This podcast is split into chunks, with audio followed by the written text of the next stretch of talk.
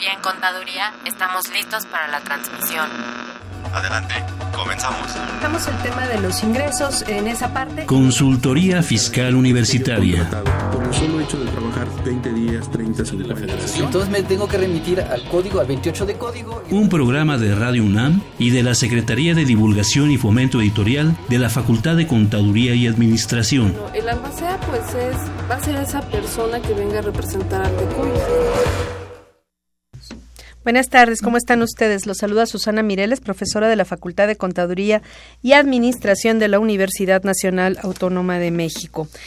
Pues en esta ocasión ya estamos de lleno en el tema de la Declaración Anual de Personas Físicas. Hace una semana iniciamos esta serie dedicada a este tema. Son cuatro programas, este es el segundo de la serie.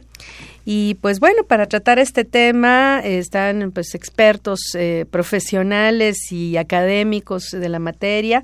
En este caso no es la excepción. Me acompaña a la mesa el especialista fiscal José Padilla Hernández. ¿Ya eres maestro o eres especialista nada más todavía? Los dos. Los dos, ¿verdad? Ya eres maestro en contribuciones, más bien. El maestro en contribuciones, perdón, José Padilla Hernández. Él es licenciado en él es producto 100% UNAM, es este es licenciado en contaduría egresado de nuestra facultad, especialista fiscal por la misma y maestro en contribuciones también por la misma. Es catedrático y coordinador, catedrático en el área fiscal en la División de Estudios de Posgrado de nuestra facultad y coordinador asimismo de la especialización en fiscal de nuestra facultad. Es además el, eh, la persona encargada del programa coordinador del programa de asesoría fiscal gratuita de nuestra facultad este coordinador de sección en, en, la revista Consultorio Fiscal. Así es que va a agradecer este doblemente que esté aquí porque precisamente él es el coordinador del programa que en el cual los, los, los contribuyentes pues pueden acudir a nuestra facultad para que los apoyemos en la elaboración, bueno, para que los apoye él, ¿no? en la elaboración de sus declaraciones. Pues maestro, bienvenido. Muchas gracias por acompañarnos. Al contrario, Susana, muchas gracias por la invitación. Yo estoy encantado y maravillado de estar aquí con ustedes y con el gusto de pues platicar temas como este que a partir del lunes siguiente pues ya todo el mundo, personas físicas, tienen que cumplir con la obligación de la declaración anual y en efecto eh, su servidor está en la, lo que es la división de estudios de posgrado coordinando el área de asesoría fiscal gratuita en donde apoyamos a los contribuyentes para que presenten su declaración anual eh, 2016.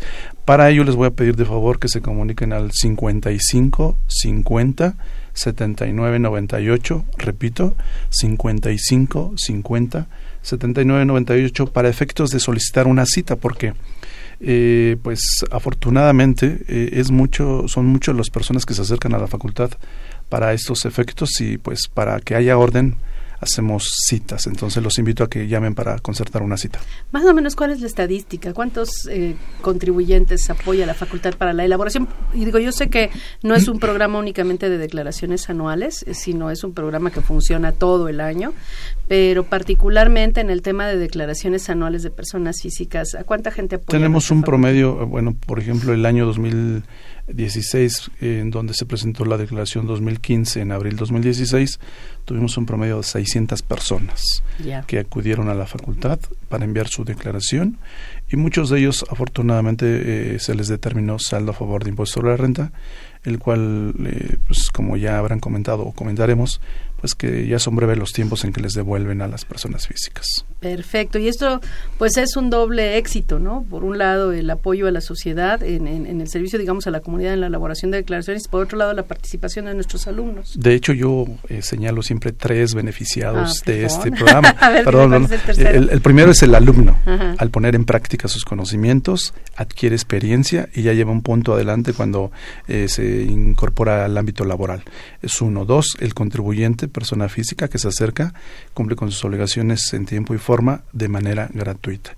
Y tercero, pues el mismo Estado, al nosotros a través de una labor social, pues el contribuyente cumple con sus obligaciones y, y obviamente si es que hay impuestos a pagar, pues el contribuyente hace el entero correspondiente. Pues aquí es donde el contribuyente ve que sus impuestos trabajan precisamente a través de la Universidad Nacional Autónoma de México, ¿no? Pues nuevamente gracias, maestro. Qué bueno que estás aquí acompañándome para la realización de este programa y pues que trataremos de resolver todas las dudas. Recuerden que este es un programa en vivo, así es que llámenos, eh, llámenos los números son 55 36 89 89, repito 55 36 89 89 y 01800 50 52 688. Repito, 01800 50 52 688. Eh, pues iba a estar con nosotros el maestro Salvador Rotter el día de hoy. Lamentablemente no pudo acompañarlos, pero desde aquí le, eh, acompañarnos, pero desde aquí le mandamos un saludo y esperamos tenerlo próximamente en esta mesa. Y pues vamos, vamos a iniciar, pero antes de eso vamos a escuchar nuestra cápsula eh, Info Fiscal y bueno, también digo nuestra cápsula, nuestras cápsulas eh, relativas al programa y, y le recordamos además que estamos también en contacto con usted a través de redes sociales. La dirección es fiscal, espacio, eh, las tres primeras letras de consultorio. Pero bueno, como usted está interesado en escuchar información de carácter fiscal, lo invitamos a escuchar la siguiente cápsula.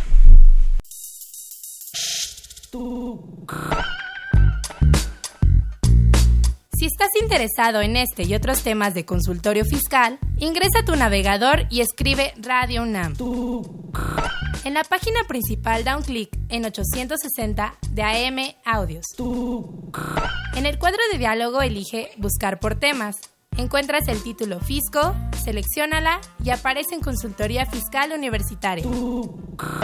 Ahí podrás acceder a nuestro contenido con el botón de reproducción. Si prefieres, síguenos por Facebook o Twitter. También puedes bajar el programa y escucharlo cuando quieras en tu iPad, tablet o celular.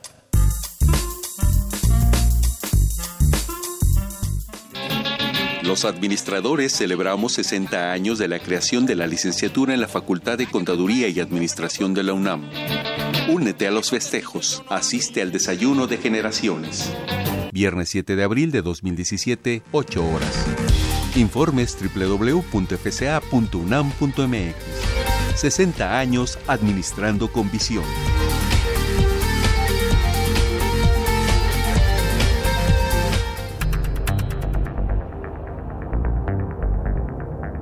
Info Fiscal. 21 de marzo. Mediante oficio, el Servicio de Administración Tributaria, SAT, comunica el listado de contribuyentes que desvirtuaron la presunción de inexistencia de operaciones prevista en el primer párrafo del artículo 69-B del Código Fiscal de la Federación. El Instituto Nacional de Estadística y Geografía da a conocer el Índice Nacional de Precios al Consumidor del mes de febrero de 2017, que fue de 125.318 puntos. El mes anterior registró 124.598 puntos, por lo que la variación registró un incremento de 0.72%. 22 de marzo.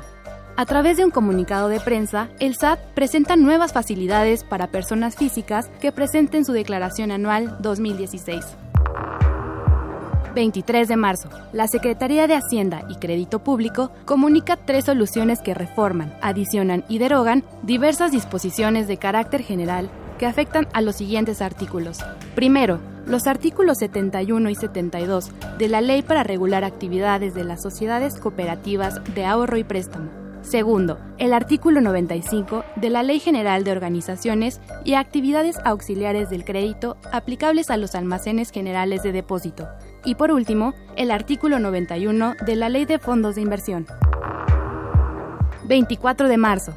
Mediante acuerdo, la Secretaría de Hacienda da a conocer los porcentajes y los montos del estímulo fiscal, así como las cuotas disminuidas del impuesto especial sobre producción y servicios, IEPS, aplicable a los combustibles en el periodo comprendido del 25 al 31 de marzo del presente año.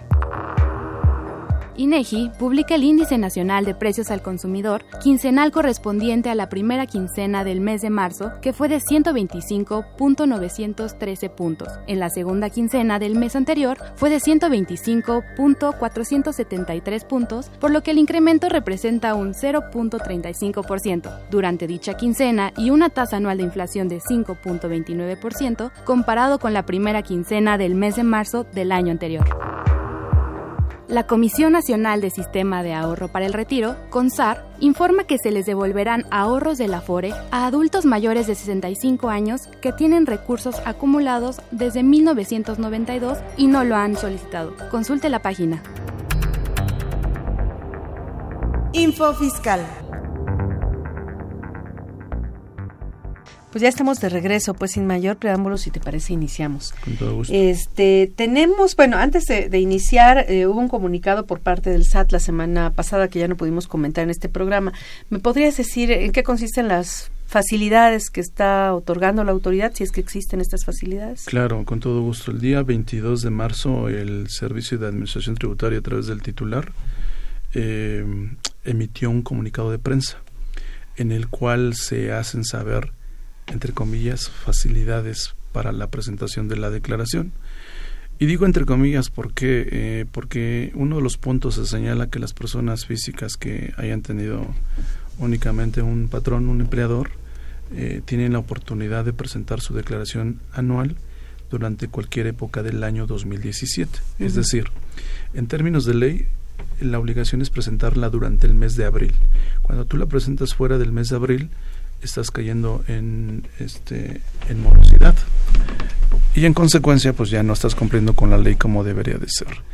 El comunicado dice no te preocupes eh, preséntalo en cualquier época del año. Es decir puedes presentarla en mayo junio julio agosto septiembre octubre noviembre diciembre pero ello eh, me indica que si si yo soy una persona ordenada y tengo mis constancias, mis deducciones, todo en orden, incluso ya con un saldo determinado puede ser a favor, porque habría de esperarme, esperarme o recurrir a esta facilidad? Pues yo especulo que es meramente para que no se les caiga la plataforma del SAT, porque se, se satura. Bueno, déjame decirte que esta semana yo ya había presentado declaraciones mensuales desde la semana pasada, porque pues ya sabes que estamos terminando anuales y demás.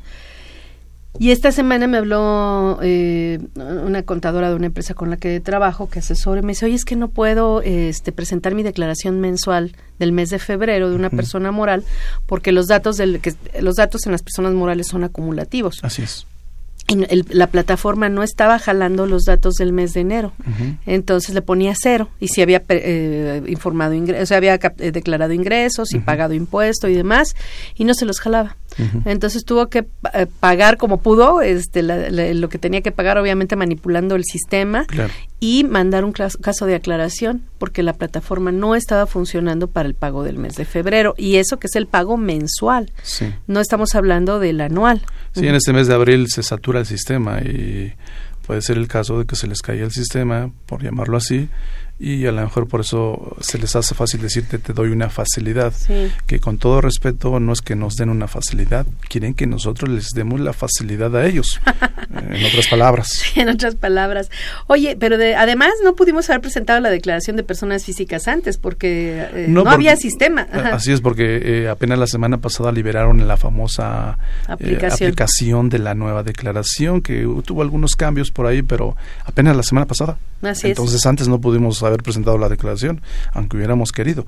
Y aunque se hubiese podido, no surte efectos fiscales sino hasta el primero de abril. Así en términos de una regla por ahí de miscelánea.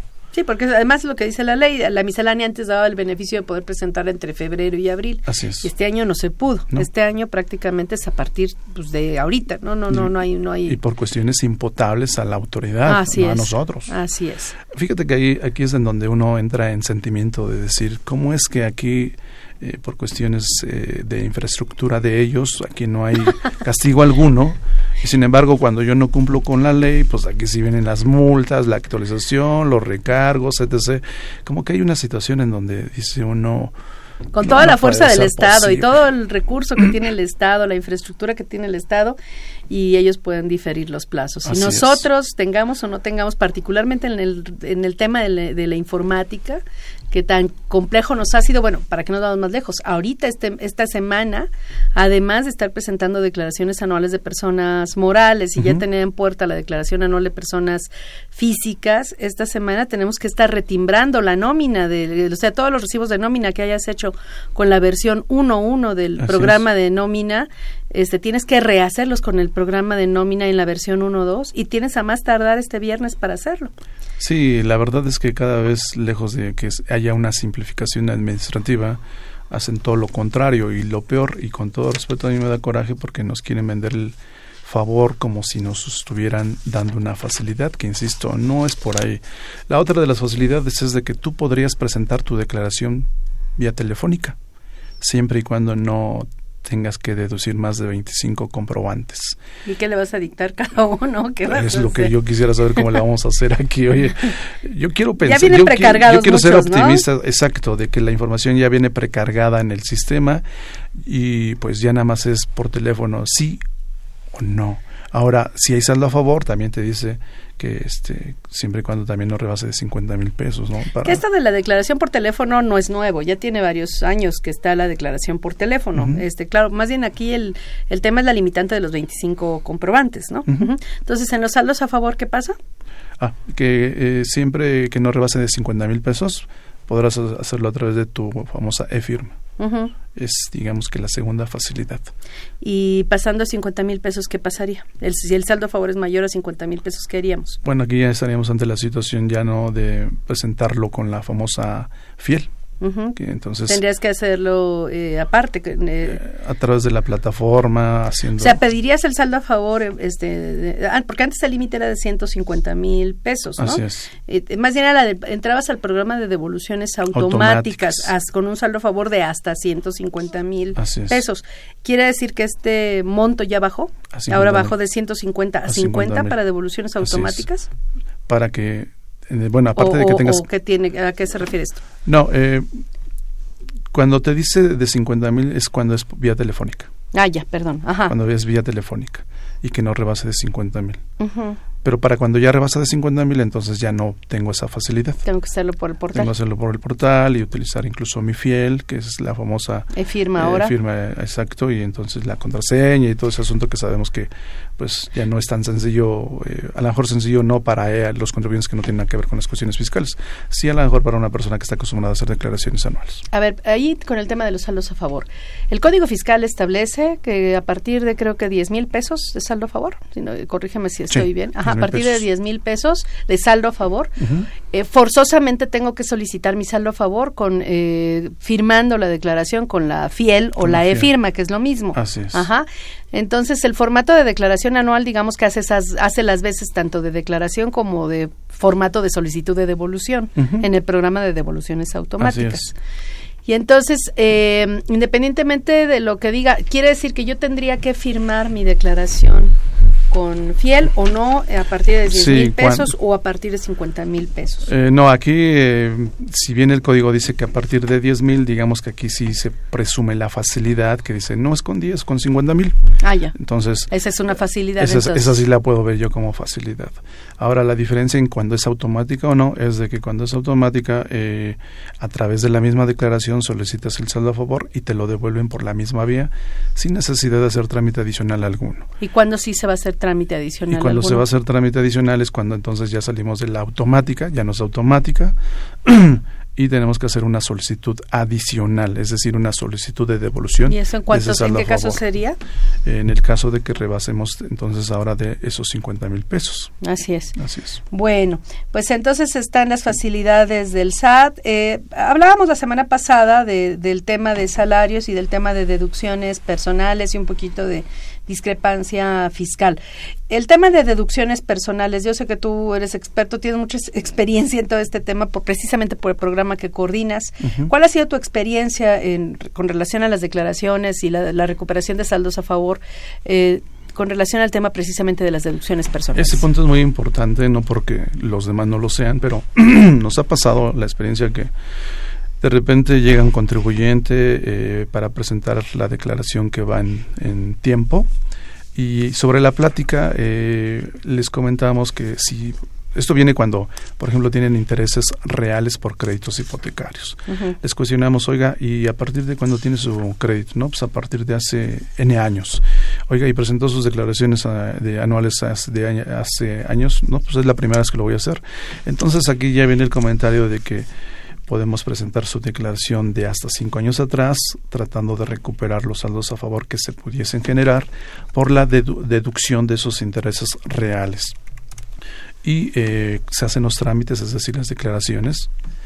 Y la verdad es que los contribuyentes regresan muy contentos al área porque efectivamente el dinero les llega a sus cuentas y por eso adquieren más confianza para acercarse a la facultad, porque dicen, oye, yo no sabía que se podía hacer eso y ahora que lo hice, el beneficio es que tengo esos dineros que yo no contaba con ellos y gracias aquí al área de asesoría fiscal gratuita. Entonces, eso es por un lado. tiene créditos hipotecarios ahora. Y desconocen que pueden hacer uso de y esos puede ser con el Infonavit, con puede ser con, el, Fobiste. Así es. Ajá, no importa, eso es independiente de. Ajá, y, y bueno, y entonces este sería en ese en ese caso, este la recuperación de los saldos a favor.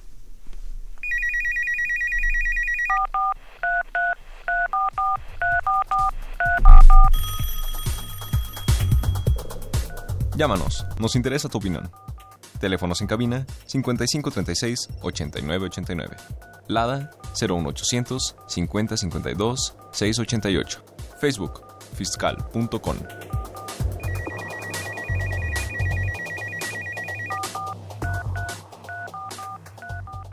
Bueno, y entonces los intereses por créditos hipotecarios. ¿Qué otra deducción personal así muy recurrente que a veces omitan los contribuyentes? Pues básicamente son los honorarios médicos. Vas al médico, pagas y pagas en efectivo o sencillamente no pides el comprobante fiscal digital.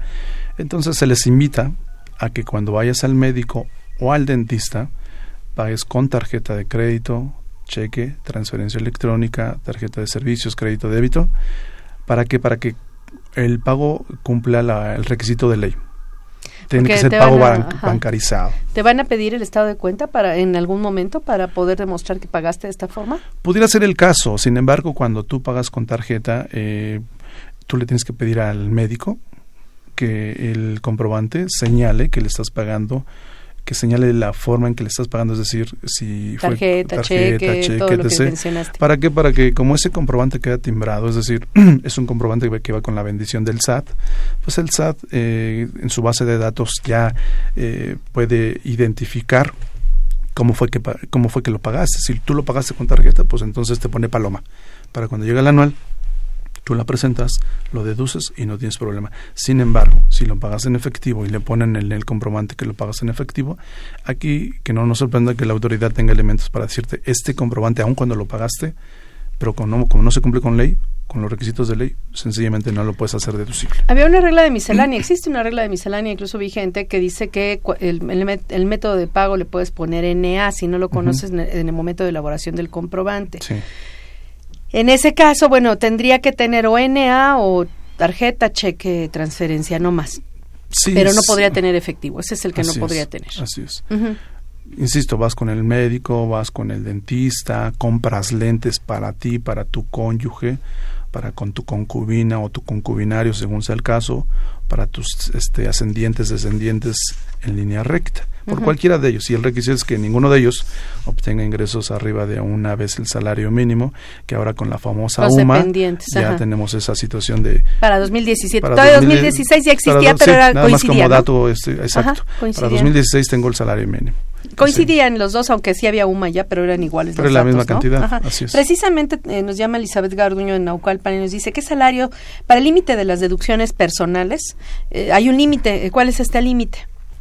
El último párrafo del 151 me dice que el límite son la de la sumatoria de todos ellos eh, compare cinco veces el salario mínimo elevado al año o el 15% del total de los ingresos, el que resulte menor. Ejemplo, si mis ingresos son eh, de 500 mil pesos, el 10%, el 15% serían como este, 75 mil pero si cinco veces el salario mínimo estamos arriba de esa cantidad, pues obviamente no puedo decir, sino hasta 75 mil pesos. Y en este caso, ¿cuál es el, el qué dato se toma? ¿El, el salario vigente en 2016 en 2016. o el salario vigente en 2017? El salario de 2016. Ajá, que esa es la pregunta que nos hace precisamente Elizabeth Garduño. Ajá.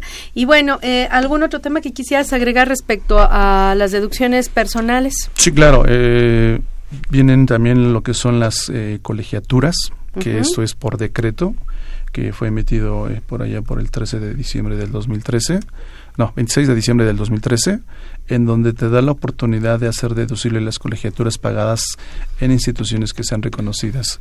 Y, eh, pero ahí, sinceramente, los, los montos son unos montos ridículos, porque yo recuerdo que uno de los montos más altos, bueno, primero, nada más es primaria, ¿Esto dónde secundaria. viene? ¿En la ley de ingresos, ¿no? ¿De la federación o dónde viene ahorita? No, en un Ah, decreto ajá, que de- fue publicado el vein- en el diario oficial del 26 de diciembre del 2003, 2003. ajá. Y te señala que solamente son para pagos para preescolar, este, primaria, secundaria, preparatoria, bachillerato, pero no licenciatura. Insisto, y la cantidad más alta yo recuerdo que es el 24 mil pesos. Entonces, solo hasta 24 mil pesos por ahí podrías hacer tu deducible por cada uno de tus descendientes. El requisito, ojo, la colegiatura también que la pagues con sistema bancarizado, Ajá. no la pagues en efectivo. ¿Tu comprobante? Tu comprobante debe de venir obviamente a, a tu nombre contribuyente, el nombre de la persona de la que estás pagando la colegiatura, en este caso de tus hijos y obviamente con la CUR de tus hijos y que nada más se refiere a colegiatura únicamente, no Nada de permite transporte escolar, nada ni de eso, inscripciones. tampoco. Ajá.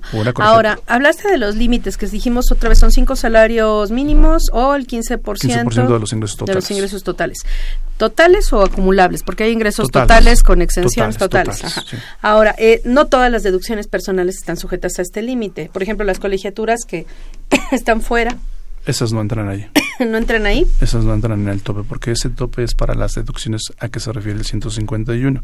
Y las colegiaturas no están en el 151, es un e- de- decreto de estímulos fiscales. Así es. Y hablando de estímulos fiscales, luego vendría otro que se refiere cuando uno decide hacer aportaciones para previendo su retiro.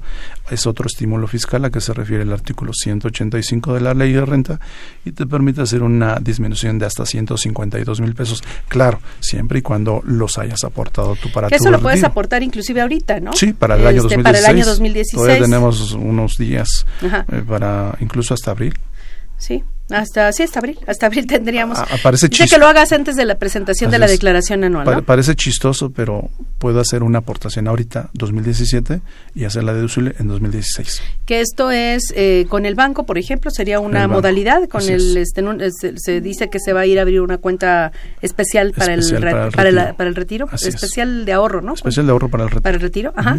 O puede ser con aseguradoras. Con aseguradoras también. También. O en eh, O compra de acciones también, de, de que. Mantengas por lo menos cinco años de es. sociedades de inversión en instrumentos de Que la verdad es que esto, este concepto yo lo veo solamente para personas que tienen ingresos pues bastante considerables, ¿no? Yo dudo mucho que una persona de, de 10 salarios mínimos al año eh, haga uso de este estímulo toda vez que con 10 salarios mínimos, si al caso le habrá alcanzado para salir el año. Sí, pero bueno, pues ahí está, pues la, ahí está está, la disposición, ¿no? Ahí está. Entonces, estamos, estos estímulos fiscales que tienen sus propios límites, 152 mil pesos, las colegiaturas, que también es un estímulo fiscal. Un estímulo El- fiscal. eh, perdón, los primeros que mencioné vienen en la ley, los, Sí. los, de, los de estímulos fiscales de los 152 mil pesos Ujú. eh, vienen en la En ley. la ley. 208, si no me recuerdo, artículo 100, ¿Cuál? Los, los, lo de los 152 mil pesos. 185. 185, Sí. perdón, de la ley. Luego, el de las colegiaturas, vía decreto. por decreto. Y luego los que vienen en la ley, las deducciones 151. personales que vienen en el 151. O también a gastos hospitalarios, este análisis clínicos. Farmacias. eh, no, farmacias no. Eh, te dice medicamentos. El reglamento de la ley de renta te dice que los medicamentos los puedes incluir siempre y cuando vengan incorporados en la en el comprobante de la hospitalización. Pero si tú vas a la farmacia a comprar medicamentos porque, porque No. tienes que hacer ciertos tratamientos, esos no. Eso no como deducción personal. No. Ajá. Ahora, dentro de estos también están, por ejemplo, los donativos. Esos también entran al límite de los cinco salarios mínimos. Los donativos no. Tienen su propio límite. Tienen un límite de hasta el 7% de tus ingresos. O 4% si es a gobierno. Así es. Ajá. Que bueno, ¿quién, quién, quién Ah, tú no sabes, hay quien... a veces los contadores donamos por cuenta de nuestros clientes cuando nos equivocamos Sí, en el ¿verdad? cálculo y pagamos de más. Sí, no, sí, no es sí. cierto. Pero si ya lleva un nombre conocido como pago de lo indebido. sí, sí, sí. Pero ni cuenta nos dimos que pagamos Mm. de más. Pero bueno, este, pues tengo, tenemos varias pregunas, eh, pero de además de, viene de ahí, pero además de esto, Déjame decirte que la semana pasada nos quedamos con un tema pendiente, que, que es un tema además muy recurrente, este, que es el tema de las pensiones, este, que ahorita vamos a comentar. Pero bueno, si quieres para entrar al tema de las pensiones, pues primero hablamos de los salarios. Entonces, Gabriela Martínez nos dice, régimen de salarios, ¿qué personas entran en el supuesto? En régimen de salarios, eh, de acuerdo al artículo 98, que es obligación para los contribuyentes, en este caso los asalariados, dice la ley que estás obligado a presentar tu declaración anual en los siguientes casos. Uno, cuando hayas obtenido ingresos arriba de 400 mil pesos. Dos, cuando prestes servicios a más de un empleador. Entonces, que tengas, a lo mejor hay personas que sí, efectivamente, hoy día tienen un turno en la mañana y otro turno en la tarde, eh, aunque no reciban los 400 mil pesos con la sumatoria de los dos, por ley están obligados. Tres, cuando por tu, ahora sí que de manera voluntaria, tú recurras al patrón y le digas, oiga, patroncito, esto vengo a presentar, voy a presentar mi declaración anual. ¿Y por qué habrías de presentarla? porque precisamente haciendo uso de las deducciones personales. A lo mejor mis ingresos anuales van a ser de 300 mil pesos, sin embargo, pues esos 300 mil eh, los usé para pagar médicos, dentistas, a lo mejor colegiaturas de mis hijos en ciertas escuelas, pues en ese momento conviene presentar su declaración anual y lo importante aquí sería que la persona le avise al patrón de tal suerte que el patrón no lo incluya dentro del famoso ajuste anual de salarios. Pero si no lo hace, tampoco pierde su saldo a favor, ¿no? ya la Corte dijo que no pasa hay nada. Una, hay una jurisprudencia, incluso hay este un criterio, interno del SAT, que no es porque haya nacido de ellos, sino fue por lo de la corte. Así es, por lo de la jurisprudencia. Que, dijo, que dice, pues no te preocupes, si no presentas el escrito chaparrito, no te preocupes, de todas maneras procede tu saldo a favor. Qué bueno, es en ese caso. Y precisamente también ella misma, eh, Gabriela Martínez, nos pregunta, ¿cuenta bancaria o e-firma? Eh, ¿En qué supuesto se utiliza una y cuándo otra? La cuenta bancaria, bueno, la cuenta bancaria siempre, no sé si se refiere a la clave a la cuenta en donde me van a, depositar. La clave, ajá, la clave. Sí, aquí efectivamente en la declaración anual tengo que yo señalar la, pues la, obviamente la famosa clave bancaria a 18 dígitos en donde pues es la cuenta en donde me van a depositar los dineros si es que procede algún saldo a favor. Así es. Y la firma, pues ya dijimos, ¿no? Que es obligatoria en ciertos casos, cuando dependiendo del monto del saldo a favor, ¿no? Eh, Gabriela Velasco, ¿cómo captura las deducciones por aportaciones voluntarias? ¿Se debe capturar cada CFDI de nómina? supongo que se refiere a aportaciones voluntarias al SAR, ¿no? Que es una de las posibles deducciones personales, ¿no?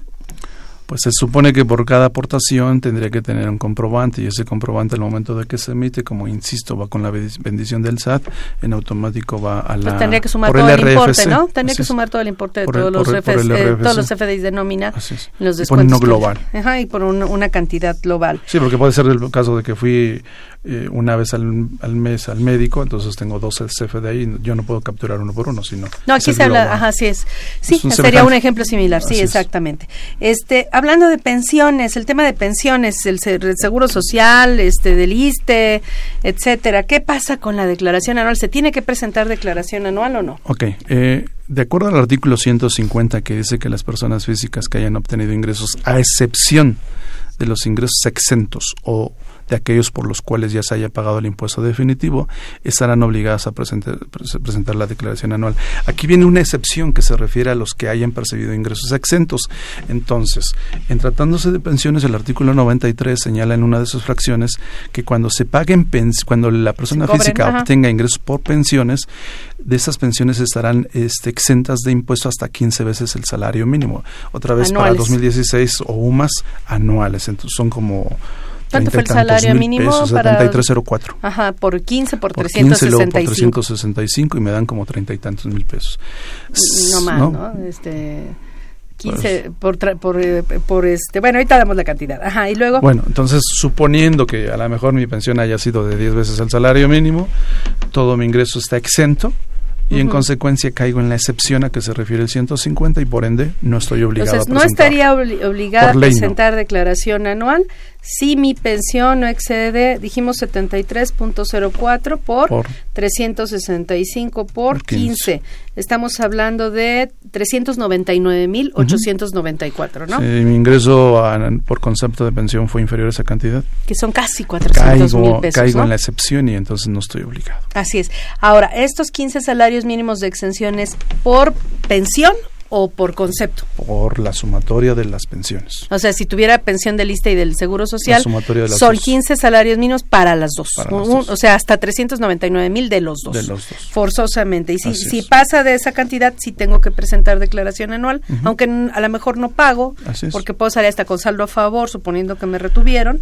Y fíjate que aquí, eh, aprovechando esta parte, me gustaría comentar, no sé si ya se comentó en su momento, Susana, que amén de lo que señala la ley de quienes están obligados a declarar, también señala en qué casos tú pudiste haber obtenido ingresos exentos o algunos que no siendo ingresos estás obligado a informarle al SAT. No sé si ya se comentó. si Ya no- lo Ah, comentamos, bueno, eh, lo de es herencias, importante este, herencia, que ahorita vamos a hablar de ese, te- de- vamos a retomar este tema porque tenemos algunas preguntas. Pero bueno, con esto ya quedaría respondida la pregunta de Jacier Sánchez de la semana pasada sobre el tema de pensiones.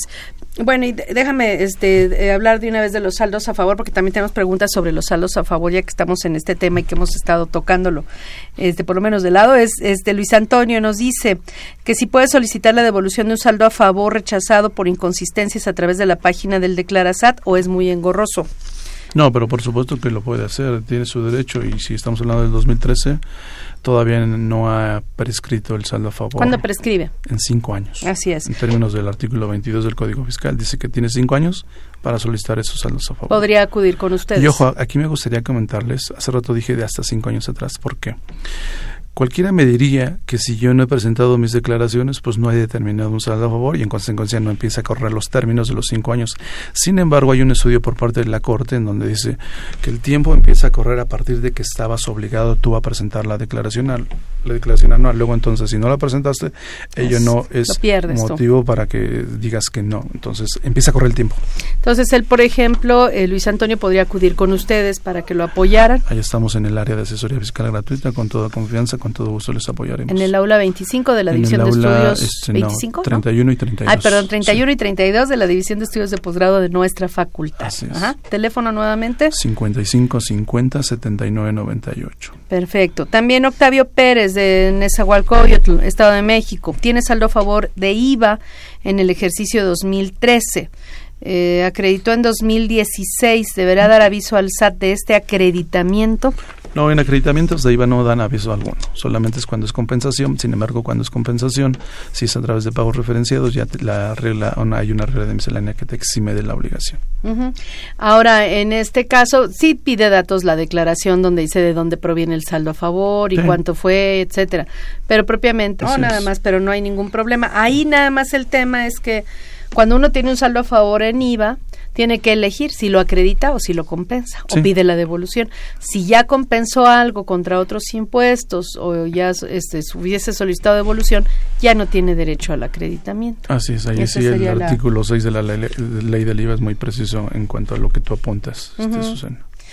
Eh, sí, exactamente. Bueno, precisamente hablabas de los de los datos informativos de la declaración anual, que ya los habíamos mencionado la semana pasada, pero cabe eh, eh, re- eh, recordarlos porque tenemos algunas preguntas sobre este tema.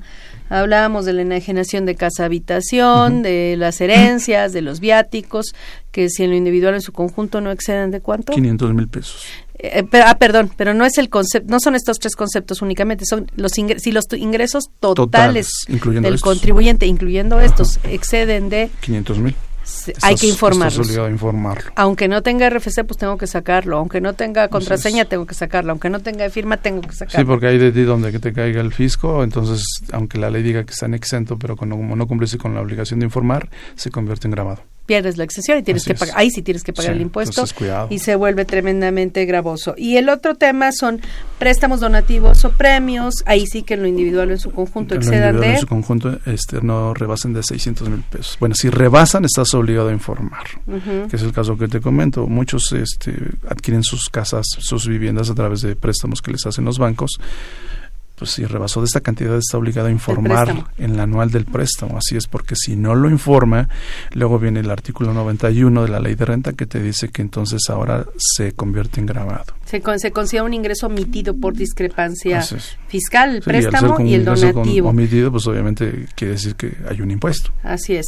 Sí, ajá. Y el este y el pres- el premio pues eh, se vuel- se tiene que de- incluir con los demás ingresos en la declaración anual cuando inicialmente de haberlo informado no Fíjate que las, las experiencias, hace rato tú comentábamos las experiencias que tenemos ahí en el área, eh, cuando uno le dice al contribuyente precisamente de esta situación de que tienen que informar en su declaración para evitar alguna contingencia, como que no les cae en la, la- no les cabe razón de que cómo es posible que la autoridad diga que un préstamo me lo va a grabar si es que no cumplo con esta obligación. Pues sí. Pues así, así es. Acuérdense que el legislador tiene facultad para inventarse ingresos. Sí. Así es, y así está la ley. en la ley. Sí. Así ya pasó el proceso legislativo.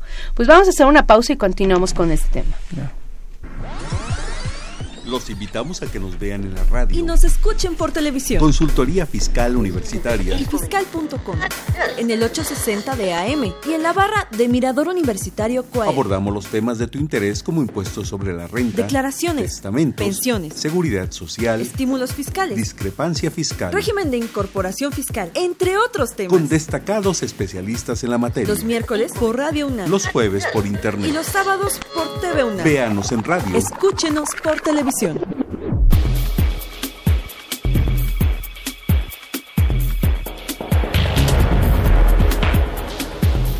esta nueva edición, la 662, Consultorio Fiscal, como siempre, presenta interesantes artículos de corte jurídico, laboral, contable, financiero y fiscal.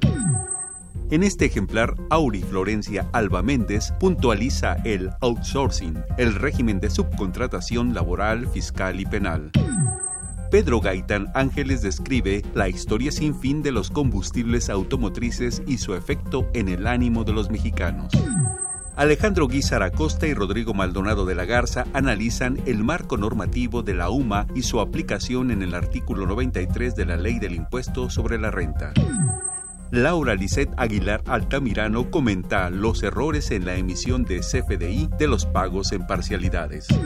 Estos y otros temas de gran interés se presentan en el número 662 de Consultorio Fiscal. Suscripciones a los teléfonos 5616-1355 y 5622-8310. También a través de la tienda electrónica publishing.fca.unam.mx o en la página electrónica de esta revista consultoriofiscal.unam.mx.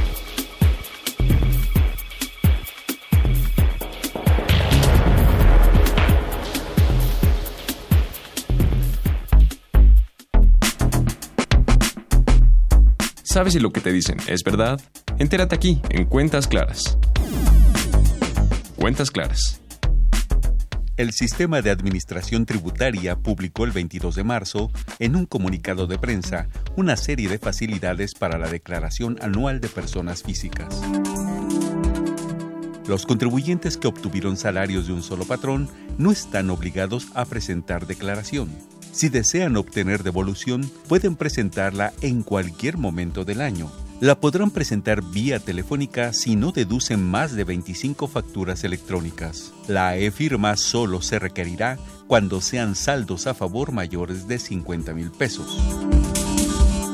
Para los asalariados se presenta en el portal del SAT una declaración prellenada y si contiene saldo a favor, solo tienen que revisarla y de estar de acuerdo con la información, enviarla. Pueden mandar la declaración con contraseña que podrán obtenerla por internet, teléfono o SAT móvil. Si se tiene saldo a cargo, se puede pagar hasta en seis parcialidades. Las líneas de captura se generan automáticamente y desde Declarasat se puede activar el buzón tributario para darle seguimiento al trámite de devolución. Se recuerda que la fecha límite para que los contribuyentes obligados presenten su declaración anual es el 30 de abril, pero por ser este día domingo, el plazo se recorre al martes 2 de mayo de acuerdo al artículo 12 del Código Fiscal de la Federación. Cuentas Claras. Bueno, estamos de regreso. Entonces hablábamos de los datos informativos de la declaración anual y el efecto de no hacer, de no informarlo. Si no tienes RFC porque pues no sé, heredaste un bien de tu abuela y eres hijo de familia y no no no este no tienes RFC en ese caso, tienes que tramitarlo para informar forzosamente. Para informar. aunque no vayas a pagar impuestos. pero si no lo haces, en el futuro te podrían cobrar. El castigo es el día de mañana te pueden cobrar impuesto.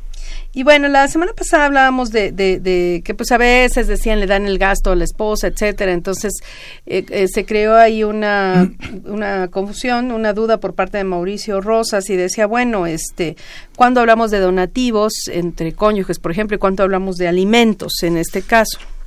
Bueno, aquí eh, para entender cuál es la diferencia o cuándo uno y cuándo el otro, tendríamos que recurrir al concepto de cada uno de ellos. Eh, lo que corresponde a donativos, de acuerdo al artículo 2332 del Código Civil Federal, es un contrato por medio del cual el esposo le transfiere a una persona cualquiera, en este caso el cualquiera a título gratuito la totalidad o parte de sus bienes presentes. Óigase bien, bienes presentes. Yo no puedo donar algo que voy a tener en el futuro. y habla de bienes, no servicios. Ese es el donativo y entonces aplicaría en este caso. El alimento, eh, de acuerdo al artículo 308 del Código Civil Federal, dice que el alimento corresponde a lo que eh, se integra por vivienda, comida, vestido, comido, incluso gastos para Si quieres, aquí lo tengo, te lo leo. Ajá. Dice, los alimentos comprenden la comida, el vestido, la habitación y la asistencia en los casos de enfermedad Respecto a los menores, los alimentos comprenden además los gastos necesarios para la educación primaria del alimentista y para proporcionarle algún oficio, arte o profesión honestos y adecuados a su sexo y circunstancias personales. Y este procede cuando hay una demanda por concepto de acreedor alimentario. no como no, no el caso que, él comenta de gas. También tienes la obligación de alimentar a tus hijos, ¿no? Este, que, ahí hay una relación de deudor-acreedor alimentario, no, no necesariamente había una demanda de por medio, es tu obligación como tal. Sí, aunque eh, cuando en el caso que yo le doy, por ejemplo, a mi hijo su domingo, pues ese es un donativo. Yo le doy a mi esposa su gasto, pues ese es un donativo. Depende, ¿no? De que para que sea, porque si es para la, la, la, comprar la comida, etcétera, pues ya sería otra otra situación, ¿no? En ese caso. Sí, sin embargo aquí eh, para hacer, eh, digamos que un poquito más de diferencia, yo creo que a lo mejor le hace ruido por lo que luego la ley de renta señala en el artículo 93, fracción 26, que dice que los alimentos no son sujetos de impuesto. Entonces es cuando ya este, vamos cayendo a este caso. y además, si, si, eh, por ejemplo, si tú les entregas el dinero para que cubra estos conceptos de alimentación, ¿es donativo o es alimento? En ese caso, porque la, la duda está en si lo informa o no lo informa, ¿no? En la declaración anual. Ah, ya. Ajá. O sea, él, dice entonces él quiere asemejar lo que el gasto que le da la esposa dentro del artículo 90, párrafo segundo, como donativo, y que a lo mejor, como yo soy muy generoso con mi esposa, rebasaron de 600 mil pesos, lo tengo que informar. Ajá, y la pregunta es, ¿es alimento o es, eh, qué pasa si era para la comida, para la renta, para X, Y o Z, ¿no? En ese caso, ¿dónde es alimento y dónde es donativo? Yo creo que de ahí surgió la, la ah, duda, ¿no? Pues sí, es una duda bastante interesante. Porque podría ser el caso de que sí, a ver, puede encajar en ese párrafo segundo del 90 bajo el concepto de donativo. ¿Estamos de acuerdo? Y entonces la persona que recibió el donativo tendría que informarlo a efecto de que no se le considere como un ingreso grabado. Ajá, bueno, yo creo que si hay dinero de por medio y transferencias de dinero de por medio, más bien infórmelo y así se evita problemas, ¿no? Pues en ese caso. Pero bueno, eh, y en la donación y en la herencia, ¿qué efectos, cuáles son las diferencias? Se nos pregunta Ángel Cervantes. ¿La donación y qué? Y la herencia. Ah, bueno, en donación ya vimos aquí que eh, cuando rebasen de 600 y es un acto entre vivos, ¿no? La ah. donación y la herencia, pues, por causa de muerte, ¿no? Sí, de hecho, este, alguna vez una persona me decía, oye, le quiero heredar a mi hijo mi casa. En vida. Pues no, no puedes. El código, la ley me dice que no, no puedes. Oye, entonces, ¿qué hago? Pues dónaselo. Ajá, se lo regalas en ese caso.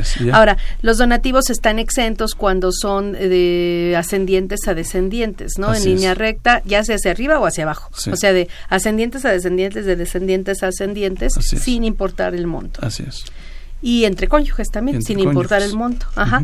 Y cuando estamos hablando de entre hermanos, por ejemplo, entre primos, entre amigos. Aquí hay un límite. Ajá, ¿de cuánto? tres veces el salario mínimo. Elevado al año. Elevado al año. Ajá. Y entonces lo que exceda estará grabado, en ese caso, ¿no? Y. Eh... Que aquí el caso también que aplica mucho en la vida real, Susana, es en cuando les dan eh, propinas a los meseros. Esa propina es un donativo. Remunerativo. Sin embargo, lo, hay un criterio del SAT, déjame decirte que ese criterio no hace mención de esa parte. Nada más dice que la propina es salario y tan tan cosa que tampoco estoy de acuerdo. Eso viene la ley federal del, lo, lo, toman de la ley federal del trabajo, ¿no? Pero este para quien lo percibe, pues dicen que es salario, que está es discutible, pero así está. Así, es. pero está en habría que considerar la parte de la propina que sería hasta tres veces el salario mínimo elevado al año libre de impuesto. Así es. Bueno, este luego eh, dice cuál es la diferencia entre impuestos por donación y por venta. Pues son dos cosas diferentes, ¿no? En, en un caso paga el impuesto quien recibe, el, don, el donatario, y en otro caso, pues quien vende, quien obtiene el ingreso, ¿no? Eh, salarios, seguimos con problemas de salarios. Dice, tuve un saldo patrón y tiene saldo a favor, pero no podrá hacer declaración en abril. No sé por qué no la va a poder hacer en, en abril. ¿Qué problema habrá si la presenta en forma extemporánea en cuanto a la recuperación del saldo a favor? Bueno, si hay saldo a favor no tiene ningún problema. Nada más, eh, pues obviamente se posterga su, su fecha de devolución, ¿no? Y entonces, este, pues nada más sería, y tendría, a lo mejor ya no entrará en, el programa de devoluciones automáticas. No, de hecho ya no. No, de hecho ya no. Para entrar en devoluciones automáticas es únicamente en el mes de abril. Cuando lo haces fuera de abril, y aprovechando el comentario, este, el 30 de abril parece que es eh, un día inhábil, ¿no?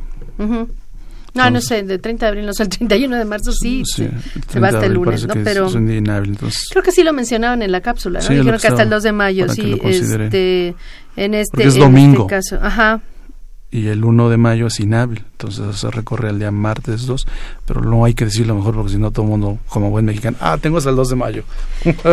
bueno, bueno, ya está entonces. Ahora, este, hablando de ya de los de otros tipos de ingresos, dejamos los salarios, este, que creo que ya, bueno, una sería una última pregunta, por ejemplo, cuando me despiden, me liquidan, o no, a lo mejor nada me pagan mi finiquito y de momento me quedé sin trabajo, ¿tengo que hacer declaración anual? Eh, cuando es durante el año digamos este me despidieron y me, y me, indemnizaron me, sí porque ahí entra, fue en noviembre vamos a suponer. tengo que presentar declaración en anual. una de las situaciones a que se refiere el 98 que dice cuando hayas dejado de prestar servicios antes, del primero de diciembre. Entonces si a mí me dieron las gracias el 30 de noviembre caigo en el supuesto y en consecuencia se actualiza la obligación. Tendría que presentar declaración anual. perfecto. Bueno ahora eh, pues se nos está acabando el tiempo tenemos muy poco tiempo. Si te eh, parece, hablemos un poquito de arrendamiento de inmuebles. Tenemos algunas preguntas de honorarios de nuestro público y de RIF. Este, les pediría que la próxima semana los respondemos para dedicarnos a este tema porque además es muy amplio. Pero hablemos de arrendadores de inmuebles. ¿Tienen que presentar declaración anual? Ellos sí. Forzosamente. Eh, ahí si no importa el monto de los ingresos. Así es. Oye, cobré rentas de 10 mil pesos en el año 2016. Ni modo, chaparrito, presenta tu anual y declaras todos sus ingresos. ¿Hay ingresos exentos para arrendamiento de inmuebles? Este, no. son rentas congeladas, pero, pues, creo que ya ni existen. Ajá ya quedarían, digamos que en desuso. Así es. Entonces, ¿qué alternativas tienen para su declaración anual? Bueno, son los ingresos, las rentas cobradas, lo que tendrán que incluir. Las rentas cobradas menos las deducciones autorizadas cuando hablamos de rentas, pagadas. Ajá, cuando hablamos de rentas cobradas, eh, a veces recibo depósitos en garantía de mis inquilinos. ¿Esos los tengo que incluir? Los depósitos en garantía no, porque su nombre lo dice. Es un dinero que me entregan en garantía de que la persona va a cumplir con la obligación. Se va a considerar cuando no se cumpla con la obligación, entonces eh, ese depósito en garantía puede ser tomado como cumplimiento de la obligación y entonces sí es considerado como ingreso. Entonces, en el momento que se aplica la renta o al reembolso de gastos, en su caso, es cuando tendría que considerarlo como Solo ingreso. Hasta ese momento, Solo así. Pero no antes. Pero mientras, no. Así es, entonces. Si el inmueble no nada más es mío. Vamos a suponer que es de mío y de mi hermano, mío de mi esposo. Eh, está en copropiedad, el reglamento de la ley de renta me dice que cada quien por su cuenta rinde cuentas. Hace su declaración anual y se reparten todo, ingresos y deducciones. Así es. Oye, no tengo deducciones, pues entonces aprovecha la famosa deducción ciega, que es un beneficio que la ley te otorga. Eh, dice, pues de los ingresos aplica un 35% y lo que te resulte es lo que tú vas a poder deducir y además el pago del impuesto predial. ¿Qué es lo que puedo deducir en ese caso? Ahora, ¿el impuesto predial tiene que estar pagado o basta con que lo, lo, tenga ahí aunque no lo haya pagado? pagado, pagado. Las deducciones en general tienen que estar pagadas. Y en este supuesto, ¿qué pasa si, por ejemplo, el inmueble no me produjo rentas todo el año o tengo varios inmuebles por los que cobro rentas normalmente y ahorita, no sé, de tres que tengo, dos no están produciendo rentas? Me quedé sin inquilino. ¿Se pueden deducir todo el impuesto predial, por ejemplo, o los gastos? Sí. Por el tiempo que no estuvo produciendo ingresos, hay ahí una disposición, ¿no? Que dice que si, tiene que estar produciendo ingresos para que sean deducibles. No, no, ajá, no la, no la deducción ciega, esa pues es así, ¿no? Pero, por ejemplo, hablando, hablando del impuesto predial, ¿no? En este caso. O de los otros gastos cuando no aplicas la deducción ciega. ¿Cuánto te convendría no aplicar la deducción ciega? Que digamos casi siempre nos vamos por ese camino, ¿no? Pero ¿cuándo no te convendría? ¿Cuándo te convendría aplicar? ¿Qué aplicarías en lugar de la pues, deducción ciega si no optas por ella? Pues a lo mejor cuando estoy, eh, cuando invertí para construir un inmueble. Para remodelarlo, por ejemplo, ¿no? Entonces, a lo mejor ahí los gastos en que voy a incurrir para poder obtener ingresos a través del arrendamiento, pues a lo mejor ahí los, las deducciones superarán el monto de la deducción ciega puedo en un momento determinado, suponiendo que tengo más de un inmueble en renta, puedo elegir por unos deducción ciega y por otros comprobantes? No, porque la ley dice, el, artículo 6 del Código Fiscal habla de las opciones y dice que las opciones son por año completito y nada más es una u otra, pero no la puedes variar. ¿La ley lo establece para todos los este, o, deducciones o como Así, sí, además la ley te lo... Digamos que hay dos artículos concatenados de la misma ley del Código Fiscal que te dice, si es opción, todo el año. Ajá, todo el año. Ajá. ¿Y eh, qué se puede deducir cuando no cuando no aplicamos deducción ciega? ¿Qué se puede deducir en arrendamiento? Pues eh, bueno, ya habíamos comentado el impuesto predial, las mejoras, eh, contribuciones de mejoras, intereses, eh, los salarios, hipotecarios, por créditos hipotecarios, porque a lo mejor lo, lo adquirí vía crédito y lo, rento, pero lo estoy pagando, estoy pagando intereses, a lo mejor necesito una persona para que esté allí de portero, entonces pues, los salarios, obviamente las las contribuciones derivadas de la relación laboral, las comisiones. Comisiones, por ejemplo, si contrataste una empresa para que te buscara un inquilino, Claro, porque obviamente es inherente a mi operación. Bueno, nada más, ya se nos acabó el tiempo. Este, un automóvil no, papelería no, internet no. Sin embargo, en la, práctica lo, hacen. Pero está mal porque la ley no lo permite. sí, la ley dice que no. Bueno. pues se nos acabó el tiempo. José, muchas gracias por el apoyo para la realización de este programa. Nuevamente y por última vez, repítenos el teléfono de asesoría gratuita, por favor. Con todo gusto, Susana. Estamos en asesoría fiscal gratuita en el teléfono 5550 7998. Ahí con todo gusto llamen y se les atenderá. Y pues yo eh, les doy las gracias por esta invitación. Para mí es un honor estar aquí con ustedes comentando puntos relevantes en cuanto en este caso, la anual del 2016. Pues muchas gracias a nuestros radioescuchas. Lo esperamos la próxima semana con el, eh, tercer programa de la serie dedicada a la Declaración Anual de Personas Físicas y con algunas preguntas que se nos quedaron pendientes de responder. Eh, esta fue una producción de Radio UNAM en los controles técnicos Gerardo Zurrosa, en la producción por parte de la Secretaría de Divulgación y Fomento Editorial de nuestra facultad, Nezahualcóyotl Jara, Alma Villegas, Tania Linares, Miriam Alejandra Jiménez, Juan Flandes, Juan Carlos Serrano y Guillermo Roberto Venegas. La FCA agradece a los conductores e invitados de este programa, quienes participan en forma honoraria. La, la opinión expresada por ellos durante la transmisión del mismo refleja su postura personal y no la de la institución. Gracias.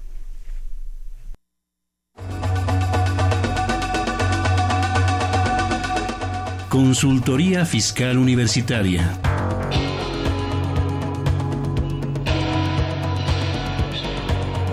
Un programa de Radio UNAM y de la Secretaría de Divulgación y Fomento Editorial de la Facultad de Contaduría y Administración.